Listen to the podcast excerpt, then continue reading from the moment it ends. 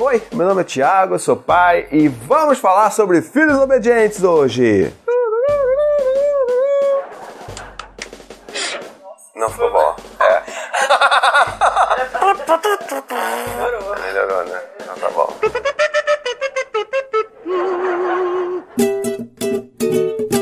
Nesse vídeo a gente vai conversar um pouco sobre essa coisa de quem quer filho obediente, como é que a gente quer, o que você quer pro seu filho quando crescer, como é que a gente pode obter isso. Esse é um vídeo quase que institucional, cara. Então fica aí que depois do recadinho do paizinho você vai saber, tá legal? No recadinho do paizinho de hoje eu quero falar sobre uma coisa diferente de blog e diferente de vídeo para você. Quero falar sobre podcast. Podcast é um negócio que você ouve tipo um rádio mas é um rádio na internet, é um rádio que você ouve quando você quiser. Você hoje tem dois podcasts no Paizinho Vírgula que você pode ouvir. Um sobre paternidade, que é o Tricô de Paz, e o outro sobre maternidade, que é o Sinuca de Bicos. É, são conversas muito legais, conversas super bem humoradas, que a gente vai falar sobre os nossos problemas do dia a dia e que eu tenho certeza que você vai se identificar. Então corre aqui, ó, tem link aqui no post pra você ver onde é que é e pra você ouvir e começar a se viciar nessa mídia de podcast, tá legal? Então vamos lá, gente, vamos falar um pouco sobre o que, que a gente quer que os nossos filhos sejam, né? Assim, tem muita gente que fala sobre filhos obedientes. Não, eu quero que meu filho obedeça. E tem que ser obediente, obedecer a autoridade, tem que obedecer o pai e a mãe e tudo mais. Então, como é que isso funciona, cara? Você tá querendo que teu filho te obedeça, independente do que você faça ou fale. Então você quer que ele cegamente obedeça o que você tá falando. Bud, é hora do seu banho de sábado. Essas pessoas, elas normalmente vão querer que seus filhos, quando se tornem adultos, não sejam mais obedientes. Querem que sejam, né, que se tornem pessoas questionadoras, desconstruidões, que a pessoa que vai questionar o sistema, que vai falar isso, vai falar aquilo. Mas peraí.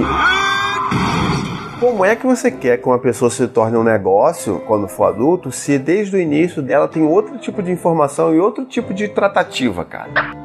A, conta não fecha, entendeu? Então como é que funciona isso? Se você quer realmente filhos obedientes, eles vão ser obedientes sim, mas lá na frente eles também não vão ter nenhuma opinião própria e vão obedecer tudo que disserem para ele. Será que é isso que você quer mesmo? Se você não quer, aí você tem que fazer a conta de trás para frente, sacou? Essa que é, é, essa que é a grande jogada da paternidade e da maternidade. Você não sabia fazer a conta de trás para frente. Aí o que, que você faz? Pô, o que, que eu quero que meu filho seja? Quero que ele seja questionador, quero que ele seja desconstruidão. O que, que então tem que incentivar? Que ele seja questionador quando ele é criança. Mas sabe qual é o problema? O problema é quando você tem a criancinha questionadora dentro de casa, que é o caso que eu tenho aqui, que é o Dante, com 4 anos, e já é questionadora. E aí é difícil, cara. É difícil você lidar com os negócios que a criança chega pra tu e fala assim: pai, por que, que eu não posso comer doce e você pode comer? Da tela azul. Não sabe o que falar. Você fala que cala a boca, moleque. Ele deixa coisa, você é coisa de adulto? Não, papai, isso não é adulto, isso é doce. Aí aí, pegou mal, né? Isso que é o problema. Você quer que seus filhos sejam questionadores, mas aí o bagulho é meio que um tiro no pé, que você vai, ele vai te questionar e você vai ter cada vez mais dificuldade para você né, lidar com esse tipo de situação, muito principalmente porque a gente não é coerente. Então, se a gente fosse mais coerente com relação ao que a gente fala para os nossos filhos, esse tipo de coisa não aconteceria. Então, assim, por mais que isso né, possa ser um negócio ruim para sua vida, é um preço que você paga enquanto pai e mãe para que a gente tenha filhos que sejam adultos, cidadãos, cidadões não sei, que sejam adultos que sejam questionadores. Então, assim, é ruim pra gente agora? Pode ser. E aí o que, que eu tenho que fazer? Eu tenho que combinar com ele, tenho que seguir com ele. Então, tipo, pô, é, realmente, filho, o papai não deveria comer doce, você não tá comendo. Então, se a regra da casa é você comer doce só aos sábados, então eu tenho que comer doce só aos sábados. E é o que eu faço. A não ser, é claro, depois que ele dorme, que aí. Aí tudo bem. Não vai ficar sem comer doce? Claro que não. E assim, é, quando eu falo que isso pode ser tiro no pé, ele pode ser tiro no pé porque o seu filho vai se sentir livre o suficiente para questionar qualquer coisa que você fale para ele, né? E aí você tem que ter essa malemolência para lidar com isso no dia a dia. Por exemplo, já que eu não quero ter um filho 100% obediente, que ele, né, ele vai me olhar como uma figura de respeito, vai me respeitar por tudo que eu já fiz por ele, porque ele sabe que ele pode confiar em mim. Mas isso não significa obediência cega. Então, por exemplo, se eu chegar um dia para ele e falar assim, Dante, tá na hora de tomar banho. E se eu fizer de uma maneira super seca assim, ele vai se sentir super normal, super livre para poder falar assim: não, não quero tomar banho agora. E aí? E aí agora o bichinho lá, né? Você lembra daquele bichinho?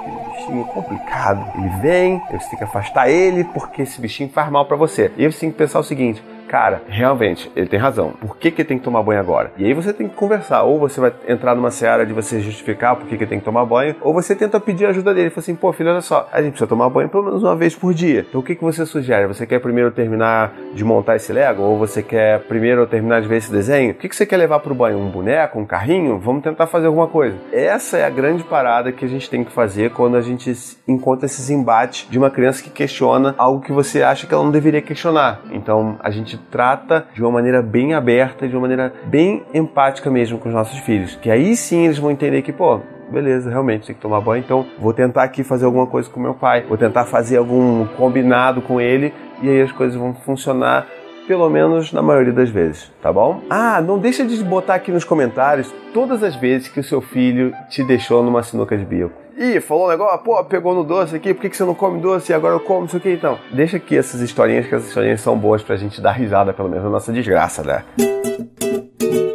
Bom, é isso. Espero que vocês tenham gostado do vídeo de hoje. Não esqueçam de assinar, curtir, comentar, compartilhar. Faz tudo de lindo. Não esqueça também de conhecer a minha campanha de financiamento coletivo lá no apoia.c vírgula. E vamos nos ajudar. Vamos fazer esse canal crescer lindo e maravilhoso. Um beijo, até a próxima e tchau, tchau.